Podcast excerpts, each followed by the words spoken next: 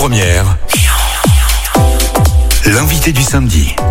Bonjour Michel Picard. Bonjour. Vous êtes mon invité du jour. Vous êtes une femme pugnace, indépendante et passionnée. C'est pas moi qui le dis, euh, c'est vous. En tout cas, c'est votre site internet. Oh, J'espère qu'on aura l'occasion d'en parler tout à l'heure, puisque comme chaque samedi, lorsque je reçois une personnalité politique, j'essaye de faire sa connaissance. Avant d'en venir à vous, si vous voulez bien, on va évidemment parler de Vénitieux. Vous êtes la première des Vénitiennes, comme ça qu'on dit. Je dis pas de bêtises. Fait. Vénitienne. Euh, on a beaucoup de dossiers à voir ensemble. Euh, Vénitieux est un gros dossier, on va dire, dans cette émission. Beaucoup de sujets. Et je vais commencer par une petite question toute bête d'actualité. Il n'y a pas longtemps, j'ai reçu le maire de Rieux-la-Pape qui consultait sa population sur Internet. Et ça avait fait beaucoup de bruit, beaucoup d'articles qui disaient qu'il en profitait. euh, C'était parmi les choses qui étaient dites pour faire passer ses idées à travers euh, une sollicitation euh, comme celle-là. Vous aussi, vous faites une sollicitation, je crois, sur Internet auprès de vos habitants. Et on n'en parle pas. Ça se passe tranquillement. Quelle est la différence? En fait, je, pense que les consultations sont nécessaires euh, si on veut impliquer euh, les habitants sur des projets. Nous l'avions fait, par exemple, il y a euh, deux ans, sur l'évolution de la commune, ce que les gens attendaient de leur commune. Là, c'est sur les conseils de quartier que nous faisons une consultation. Je, pense que si on veut savoir aussi ce que les gens ont dans la tête, ce qu'ils attendent des conseils de quartier, ben, il, faut simplement leur demander. Après, vous, vous pouvez toujours tordre les choses en disant ils en profitent pour ou je ne sais quoi. Euh, moi, je, je rappelle qu'il y a, je rappelle qu'il y a un cadre en fait. Donc on leur demande, euh, c'est un questionnaire. En plus, c'est assez fermé euh, dans les dans les questions. Connaissez-vous tel tel tel équipement? Connaissez-vous. C'est c'est pour vraiment savoir comment comment ils vivent la, la ville. Par exemple, quelque chose de très simple. On a installé il y a deux ans le clic, qui est en fait euh, euh, c'est pour, signaler les dysfonctionnements sur voie publique. Donc un dépôt sauvage ou euh, euh, une armoire électrique qui serait ouverte. Enfin des choses très très basiques. Souvent les habitants attendent le, maire euh, pour lui dire ou lui écrire, etc. Et je pense qu'on perd en efficacité. Et là on a créé euh, cette plateforme où les gens signalent, ils peuvent mettre des photos quand ils connaissent pas l'adresse, etc., etc. Et euh, ça permet d'être traité dans les 15 jours. C'est un lien euh, direct 2.0 entre vous, les citoyens, pour Oui. résumer les choses ouais. bah, en fait, c'est euh, j'ai un problème sur l'espace public, je le signale pour qu'il soit euh, pour, que ça soit solutionné. Et euh, du coup, euh, moi, ça m'intéresse aujourd'hui dans la consultation citoyenne parce que là, on leur demande de faire des choses. Ben, déjà, connaissez-vous Click? D'accord. Connaissez-vous ce pour système moi, voilà. Mm, mm. Pour moi, c'est essentiel. Ou connaissez-vous Tout de Go, qui est aussi une plateforme de la métropole, pour savoir si justement les gens sont obligés d'appeler l'hôtel de ville pour signaler un dysfonctionnement, ou s'ils connaissent, est-ce qu'on a suffisamment communiqué, etc. Donc, moi, je pense que c'est essentiel. Euh, moi, je vois bien, il y a des utilisateurs, mais je vois toujours les mêmes noms. Donc, ça veut dire qu'il y a des gens qui ne connaissent certainement pas. Et j'ai besoin de ce questionnaire. Euh, s'ils ne le connaissent pas, euh, ou, s'ils ne l'utilisent pas, ils peuvent le connaître, mais qu'ils ne l'utilisent pas pour telle ou telle raison. Ah, Puisqu'on est sur ce sujet, c'est important pour vous cette démocratie qu'on appelle euh, participative, 2.0. Euh, il faut changer un peu nos façons. Vous avez été choisi parce que vous étiez jeune. Il y a en 2014, vous étiez la future jeune maire de Vénissieux. Vous êtes toujours jeune, évidemment, je me permettrai pas. Mais c'est ça l'idée de la nouvelle politique, c'est d'être très proche en démocratie locale? Oui, moi je, je crois que les citoyens ont besoin, euh, ont, ont besoin de dire des choses, Euh, que ce soit euh, physiquement. C'est en- encore plus vrai aujourd'hui avec le confi enfin les confinements, les couvre-feux, etc. Parce qu'il y a beaucoup de choses. Moi, je le vois dans mon quotidien de maire.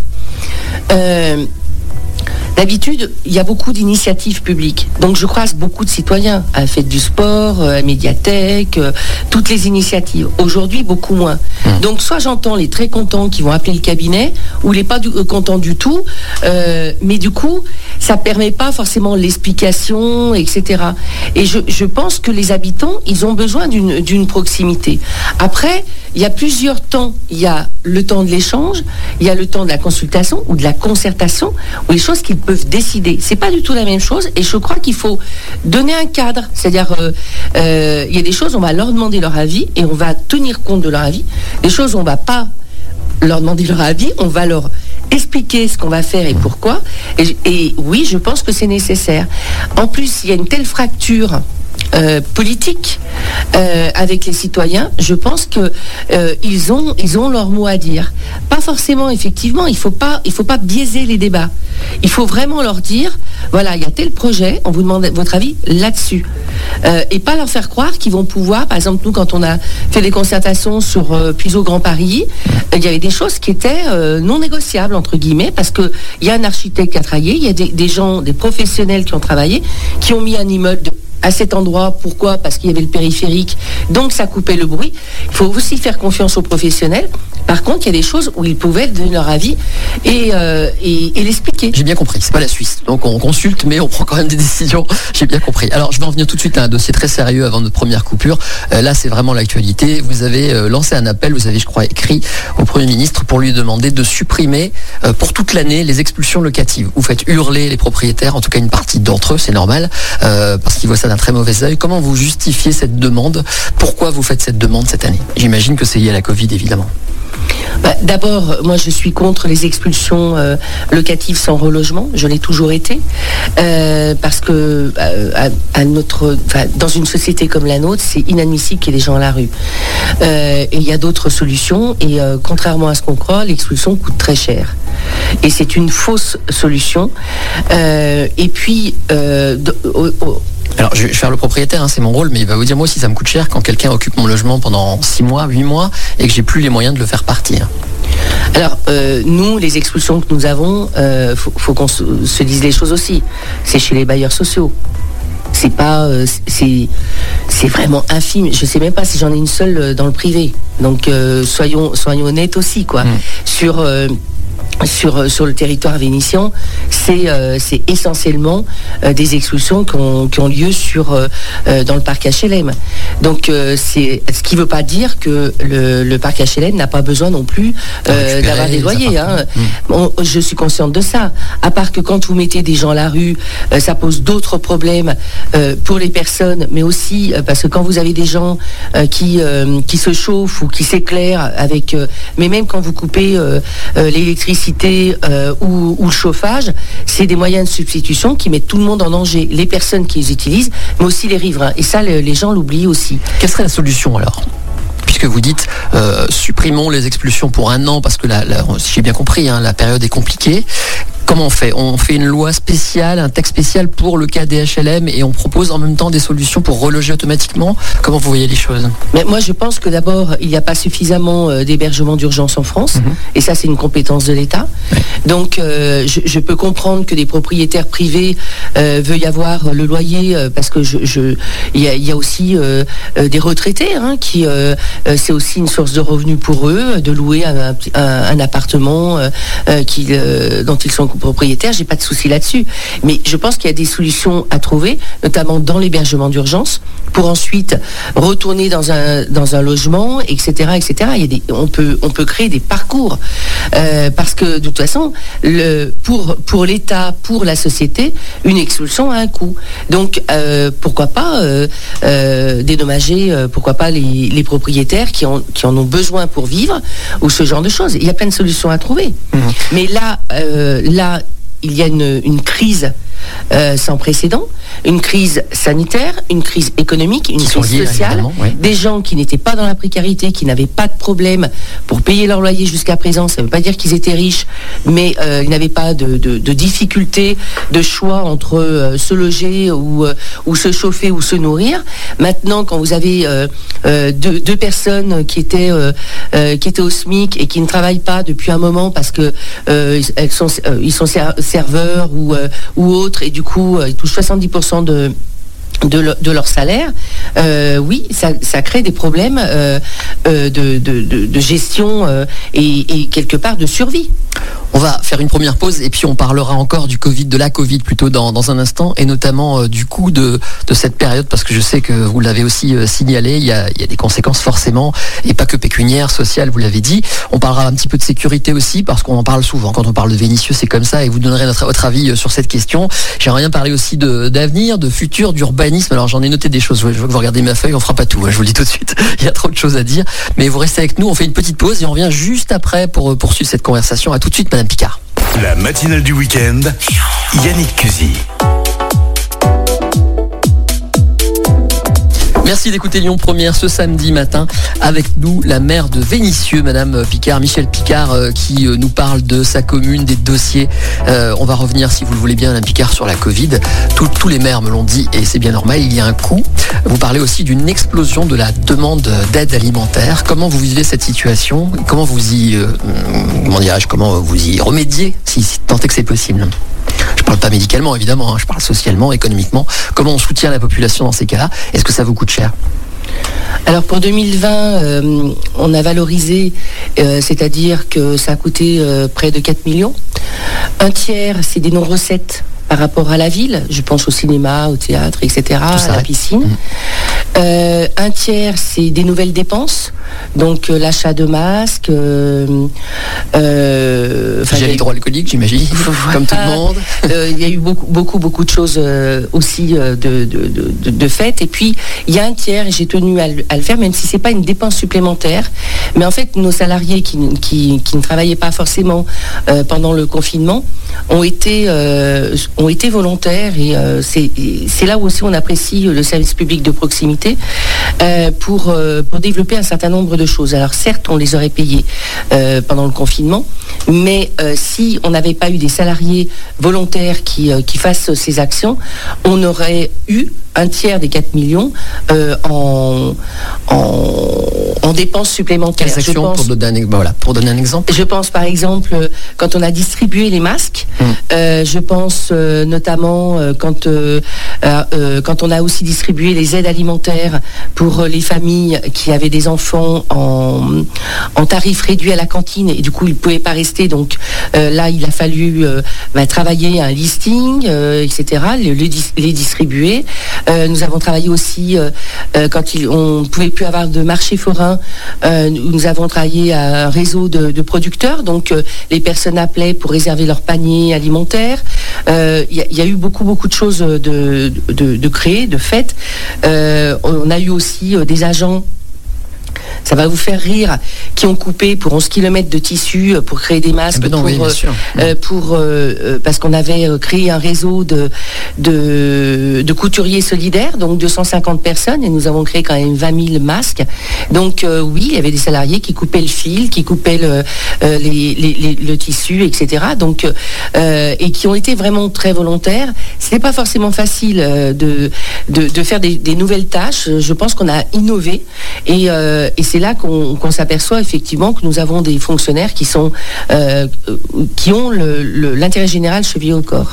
Euh, quelques intellectuels, peu de gens l'ont dit au moment du premier confinement, mais certains écrivains, par exemple, ou des gens qui sont concernés par la vie en cité, ont dit le confinement, c'est pas si simple, c'est une horreur quand on habite en HLM et c'est impossible à faire parce qu'il faut laisser les enfants sortir, s'aérer.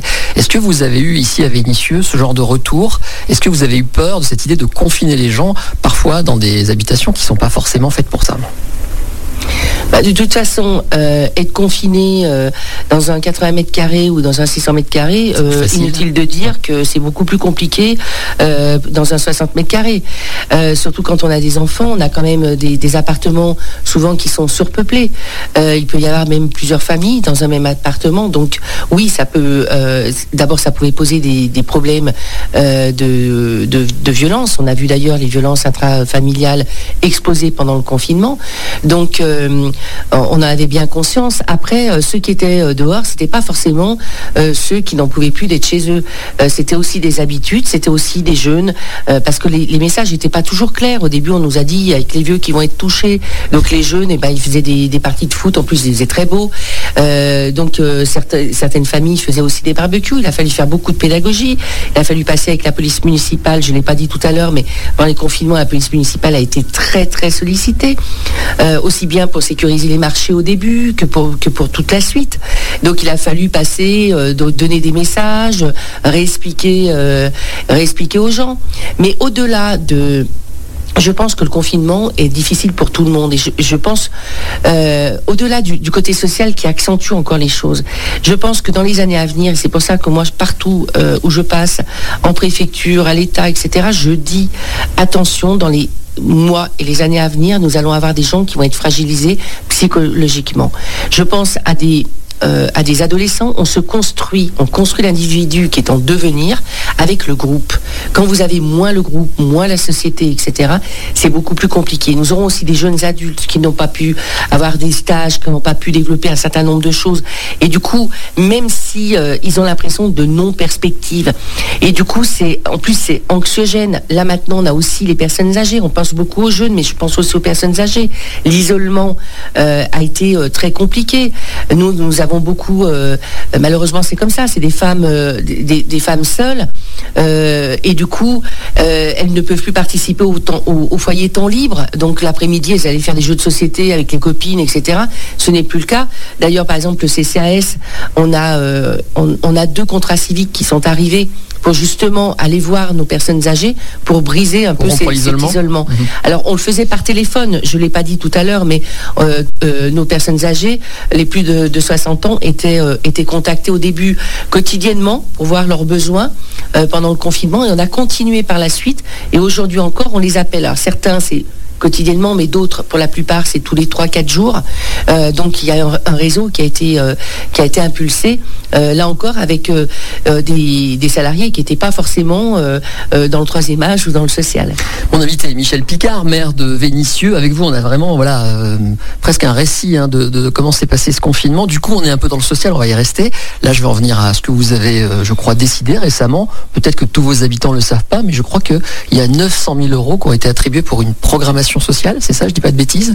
Qu'est-ce que vous prévoyez avec tous ces moyens qui sont pas uniquement, euh, c'est pas uniquement de l'argent de la mairie. Hein. Il y a plusieurs euh, sources de financement, mais au global, ça fait presque un million. Euh, ça servira à quoi? Ça, c'est dans la politique de la ville. La programmation sociale, donc c'est c'est l'État, c'est la métropole et c'est la ville de Vénissieux.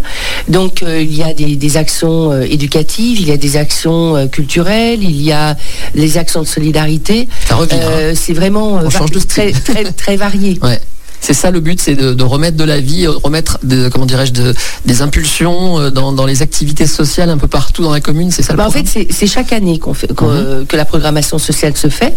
En fait, euh, il y, a, une espèce de, jury et euh, on regarde en fonction des actions, parce que c'est des, c'est pas, c'est les actions qui sont qui sont portées, qui sont financées. Et, et du coup, effectivement, d'année en année, il y a des choses. il peut y avoir des choses sur la sécurité routière, il peut y avoir de, de l'aide aux devoirs il peut y avoir. Enfin, ça c'est très varié comme, euh, comme programmation. Alors, on va en venir à un sujet qui vous a un peu hérissé le poil, je crois, récemment. C'est un rapport de la Cour des comptes. Peut-être pas le sujet lui-même, mais la manière dont il a été traité dans la presse. Vous allez me dire si je me trompe. Il y a eu un rapport euh, de la Cour des comptes qui disait en gros, que les politiques de la ville ne donnent pas vraiment de résultats depuis le temps qu'elles existent. En gros, hein, je, le, fais très très court. Euh, dans la presse, ça a été traduit par un, extrait de ce rapport qui parle, dans certains quartiers à euh, de trafic et, de choses beaucoup moins drôles, on va dire. Euh, alors moi, je vais plutôt rester sur le, rapport général, c'est ça qui m'intéresse. Après, on, on reviendra sur la sécurité, je pense que c'est un autre sujet. Sur ce côté politique de la ville qui marche pas. Est-ce que vous êtes d'accord avec ce rapport euh, Qu'est-ce que vous proposez pour faire mieux Je crois que vous dites qu'il faut prendre ce rapport dans le bon sens, c'est votre expression. Vous dites qu'il y a des choses qui marchent et des choses qui ne marchent pas, et c'est ça que dit le rapport. Est-ce que je me trompe alors le rapport dans sa globalité euh, dit ça, mais moi je pense qu'on prend le, problème à l'envers. Voilà. C'est-à-dire qu'en fait, euh, on voudrait nous faire croire que la politique de la ville ne sert à rien et du coup il faut l'enlever. On s'y prendrait pas autrement. Alors qu'en fait, euh, c'est exactement l'inverse. Pourquoi nous avons créé la politique de la ville? Mmh. L'État a créé la politique de la ville et les quartiers prioritaires. Parce qu'à un moment donné, il, y a eu un abandon de ces quartiers par l'État. Et il a fallu faire une espèce de remise à niveau. Donc, euh, il y a eu des fonds et des partenaires qui ont, euh, qui ont travaillé sur, euh, euh, sur ces quartiers-là, plus précisément, en moyens humains, en moyens financiers. on se souvient, à une époque, on a refait les immeubles et ces choses-là. Voilà. Mm. Ce qu'on a bien réussi, et il faut se le dire, moi, le rapport, honnêtement, je ne découvre pas l'eau chaude. Hein. on a travaillé au départ parce que ces quartiers, ils ont été. Ils ont, comment ils ont été créés? Ils ont été créés dans les années 60 où il y avait un besoin, il y avait la, sortie de la guerre, il y avait aussi une immigration. Et ces quartiers, parce que maintenant on nous dit que c'est des verrues, mais ça correspond à, une histoire. Il faut pas tout rayer. Et il fallait loger, loger vite. J'allais vous le dire en fait. Quand on prend, parce que je le fais toujours, moi, je prends le début de Wikipédia sur une commune quand je vais voir son maire ou sa mère, et bah voilà, la quatrième ligne, c'est Vénitieux, connu pour son rôle dans l'histoire des banlieues, la marche des beurs, etc. Évidemment qu'il y a une histoire et que c'est, bah, je vous reprends, hein, mais je, bon, je fais cette petite parenthèse parce que effectivement, ça, ça colle vachement à Vénitieux quand même. C'était nécessaire à une époque, faut le dire quand même, ces grands urbanismes. Mais, mais de partout, hum. parce qu'en fait, on sortait de la guerre. Il y avait beaucoup de gens dans les cités d'urgence. Du coup, quand on arrivait dans les, dans les tours, ce qu'on oublie de dire, c'est qu'il y avait des logements euh, spacieux, lumineux, avec les commodités dans l'appartement. Euh, ça semble hallucinant aujourd'hui, mais c'était quand même le cas.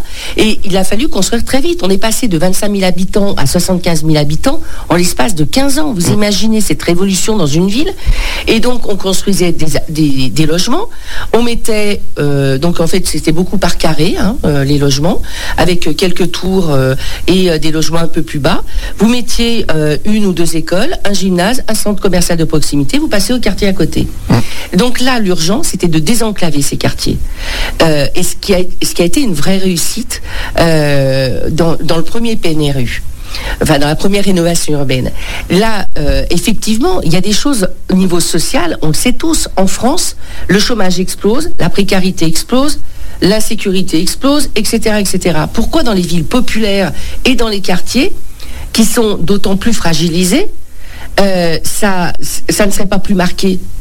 Donc prenons le problème à l'endroit, réclamons de vrais moyens régaliens à l'État sur l'éducation, sur la sécurité, sur le logement, pour que justement la République soit partout et essentiellement dans ces quartiers très fortement marqués. Et ensuite, la politique de la ville vient en supplément. Et c'est comme ça qu'elle peut tirer les choses. Je vais vous donner un exemple simple. Septembre 2010 à février 2011. 800 journées non remplacées dans l'enseignement, dans, l'éducation nationale. 800 journées. Vous pourrez faire toutes les aides aux devoirs. Si les, enseignants ne sont pas remplacés euh, en maladie, bah, ça pose un vrai problème. C'est ça que vous appelez les moyens régaliens qu'il faut mettre. Tout à fait. Assurer l'éducation, dans quel autre domaine également? La sécurité, on va y venir hein, de toute façon, mais c'est ça que vous voulez dire dans tous ces, domaines-là? euh, le, logement, euh, l'éducation, tous les services publics. Quand je dis la République doit être euh, fortement présente dans ces quartiers, c'est dans, dans, ces services publics pour, pour les mêmes droits, tout simplement. Et pour certaines difficultés, la politique de la ville vient en supplément. Mmh. Sinon, ça ne peut être qu'un échec. Donc ça veut dire que la maire que vous êtes ne peut pas agir seule? Que vous, c'est pas euh, vous qui allez changer les choses, c'est qu'il faut d'abord que l'État fasse son, son job, j'ai envie de dire? C'est ça bah, le message que vous dans, les, dans les quartiers populaires, je pense qu'effectivement, si on ne joue pas sur le droit commun et sur la politique de la ville, euh, oui, on, part, euh, on, part, on part perdant. Hum. Alors, d'autres vont vous dire, euh, bah, moi je veux bien, mais dans les quartiers, c'est impossible d'y aller. Par exemple, la police n'y met pas les pieds aux minguettes. Voilà, ça c'est ce que j'entends tout le temps. Quand j'ai préparé cette interview, on m'a dit, la police met plus les pieds aux minguettes. Donc, bah, c'est pas vrai. Alors là, dites-moi ce que vous bah, répondez. c'est pas vrai. Les, habitants disent qu'il y a de plus en plus de police et qu'on les voit de plus en plus. je ne sais pas lesquels vous avez vu. Et notamment, depuis qu'on est en, quartier reconquête républicaine, nous avons eu 30 policiers nationaux supplémentaires le 1er janvier 2019. Euh, il y a eu un groupe de voix publiques euh, créé au, sein du commissariat, euh, plus spécifiquement parce que pourquoi j'ai demandé à être en QRR parce que quartier en, reconquête républicaine. Reconquête républicaine. Même si je déteste le terme, euh, justement, parce que ça, pouvait euh, euh, suggérer qu'on, que c'était, c'était pas la République. Or, il n'y a jamais eu de, zone de non-droit à Vénissieux. Ça, le rapport le dit d'ailleurs. Hein. par contre, oui, c'est plus difficile pour des policiers, municipaux comme nationaux, d'intervenir dans, dans, certains lieux. Voilà, là c'est la réalité. Par contre, qu'on ne me dise pas qu'il y a des zones de non-droit à Vénissieux. Avec la minute qui nous reste avant la pause, qu'est-ce que la, la maire peut faire pour aider, bah, par exemple pour le cas de ces policiers qui ont plutôt du mal à y aller, ou pour que les, comment dirais-je, que, si ces moyens venaient à revenir, ces moyens régaliens, quelle est votre place, votre rôle là-dedans, l'accompagner, comment vous feriez? Bah Là, de toute façon, euh, déjà, euh, avec les 30 policiers euh, nationaux, ça nous a quand même beaucoup aidé sur, sur le terrain. Il y a la police municipale, il y a la vidéo-verbalisation, il y a le, le centre de supervision urbain. Donc, quand je dis que l'État doit être présent, ça ne veut pas dire que pour, se, décharger et que nous on n'y soit pas. C'est justement pour venir en complémentarité.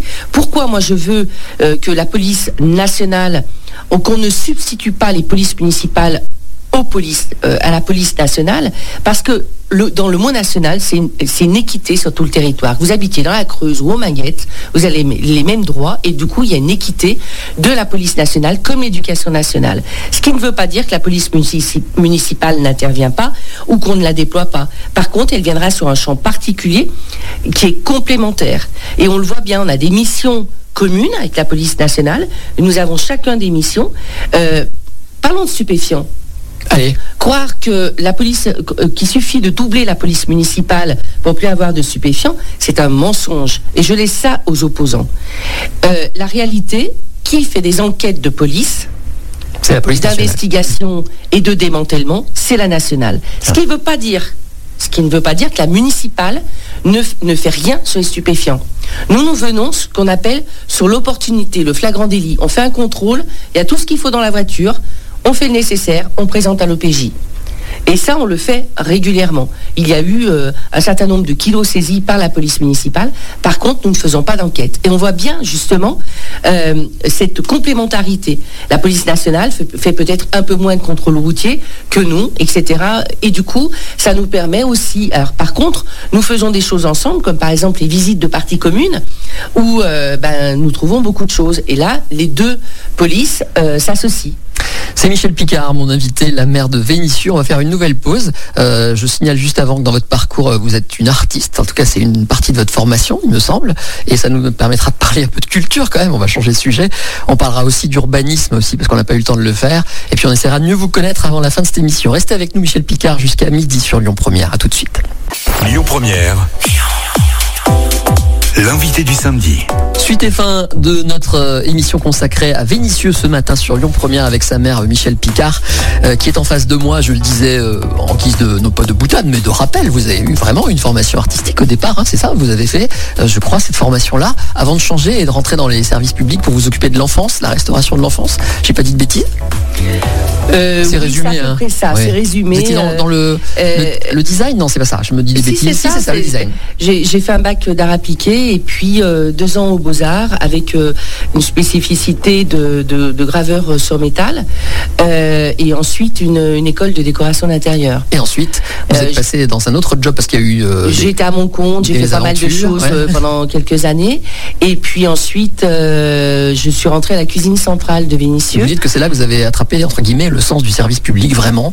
Oui, parce que, j'avais eu affaire qu'à des clients finalement, alors que là c'est des usagers, c'est pas du tout la même chose. Et puis j'avais un lien un peu particulier euh, entre les familles qui pouvaient justement être en difficulté financière, etc., les directeurs d'école, euh, la cuisine centrale, et puis euh, on sait tous aussi que l'alimentation, c'est primordial parce que ça permet aussi de bien apprendre, etc., quand on mange équilibré, bien, et on sait que dans des, dans des quartiers comme les nôtres, le repas de midi, à la cantine est souvent euh, euh, le, repas le plus équilibré. Euh, voilà. Alors il y a plein de sujets qui vous tiennent à cœur, celui que vous venez d'aborder.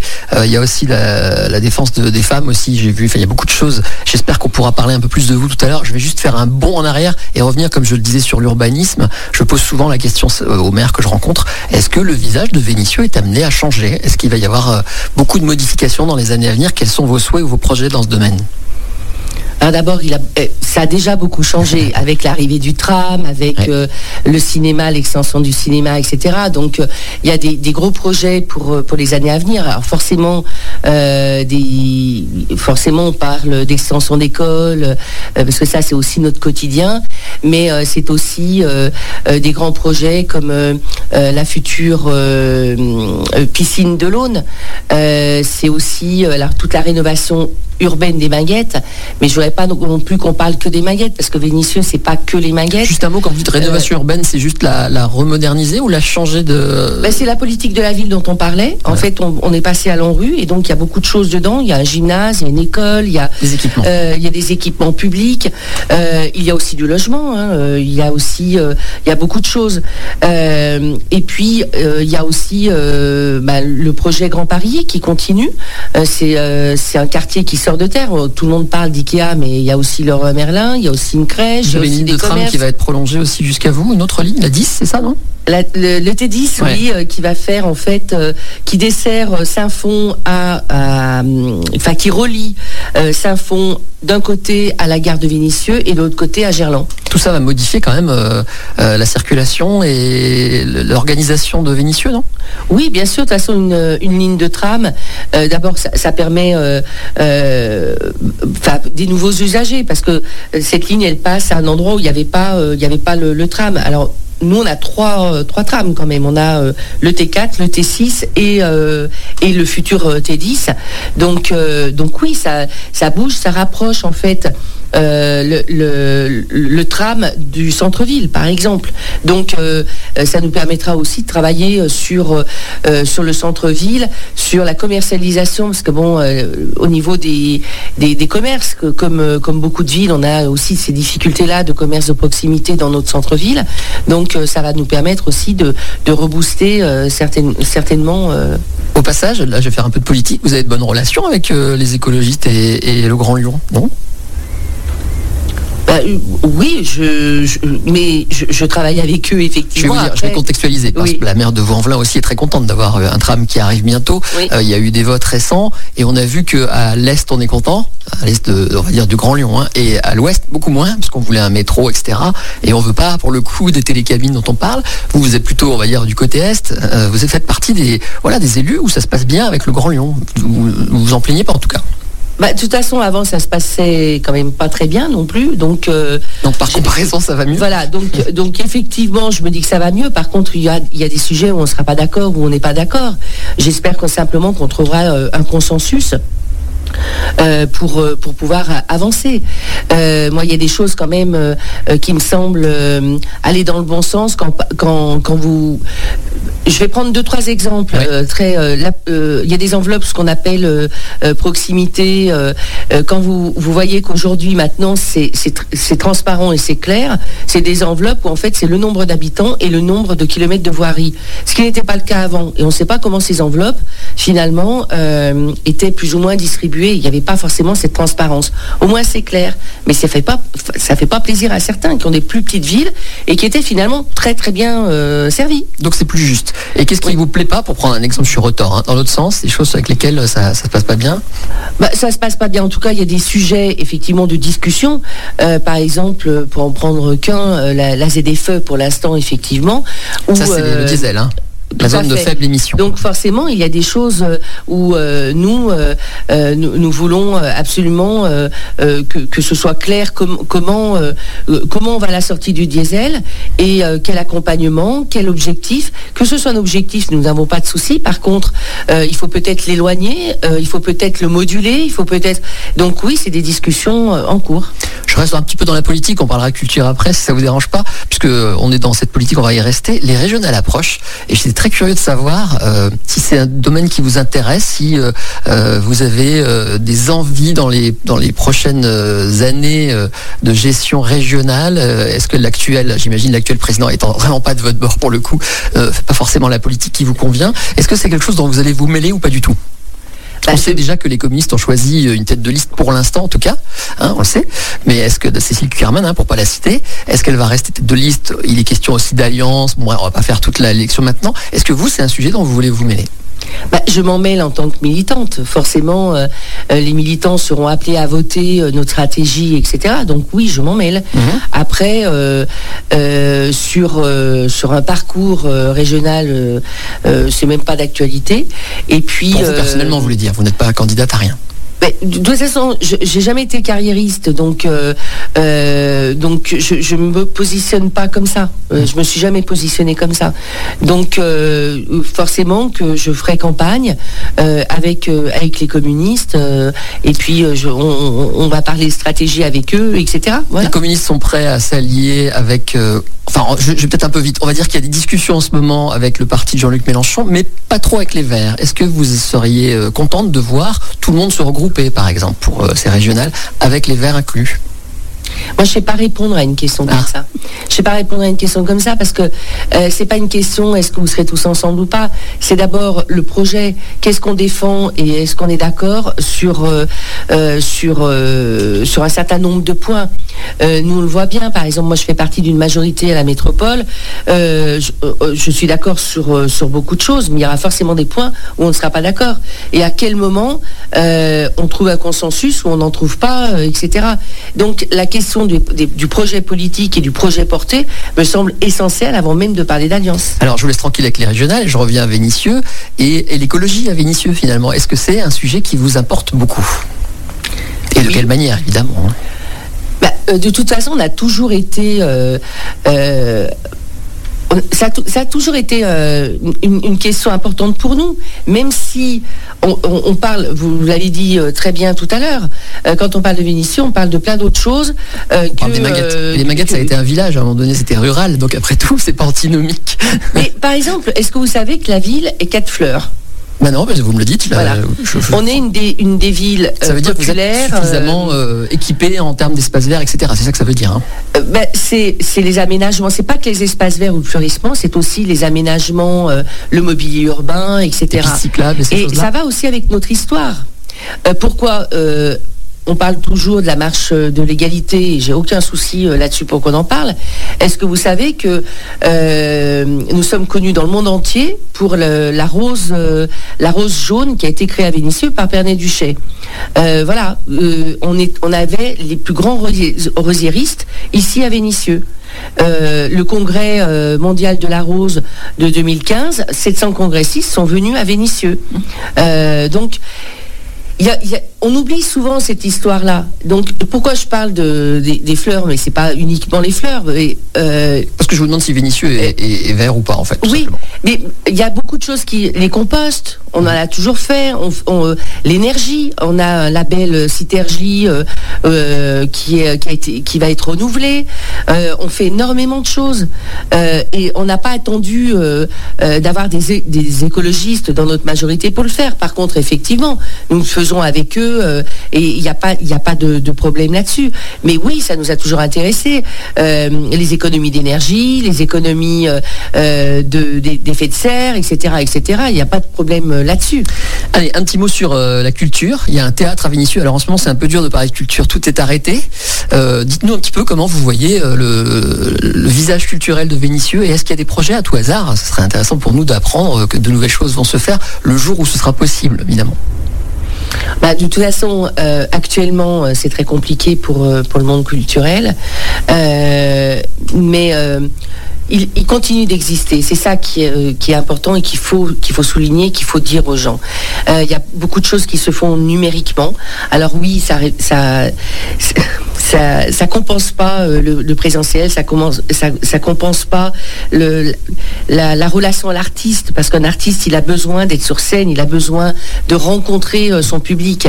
Mais en tout cas, le numérique permet, euh, en tout cas pour les usagers, de consommer encore de, de, de- de la culture, de, de vivre cette culture, d'avoir une culture très différente, que ce soit la musique. donc il y a beaucoup de choses qui sont développées et qu'on a développées depuis le, le premier confinement. Est-ce que à vous Vénissieux. seriez de, ces élus qui disent on aimerait bien des essais de concerts ou de théâtre avec masque, enfin des choses pour avancer un peu, réouvrir Est-ce que vous partagez cet avis? Bah, moi, je pense que euh, début, par exemple, euh, quand on a réouvert, quand euh, la Covid, elle n'est pas, apparue comme ça. On a quand même fait des protocoles. Le monde de la culture a su euh, s'adapter, comme les écoles, comme ça a été euh, très très important pour nos salariés. Euh, ça a été des protocoles, ça a été vraiment une, une vraie réflexion. Et ensuite, on nous a dit on ferme. Bon, bah, on ferme. Mais je pense qu'on pourrait trouver des solutions alternatives. Alors, à quel moment? Est-ce que c'est maintenant? Est-ce que c'est dans un mois? Mais je pense qu'il faut trouver des solutions. Dans les projets culturels, il y a dans notre mandat la Maison des Mémoires. euh, euh, qui aurait dû être faite euh, au mandat précédent, mais on avait des contraintes financières. J'espère pouvoir y arriver lors de ce mandat. C'est un projet en fait.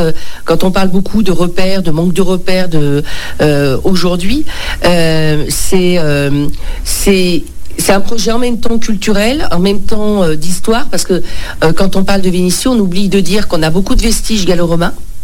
Euh, donc ça serait la maison des mémoires avec une salle gallo-romaine. Ça serait aussi nos, nos, résistants nous on fait euh, don à la ville du fonds muséal de la résistance et la déportation.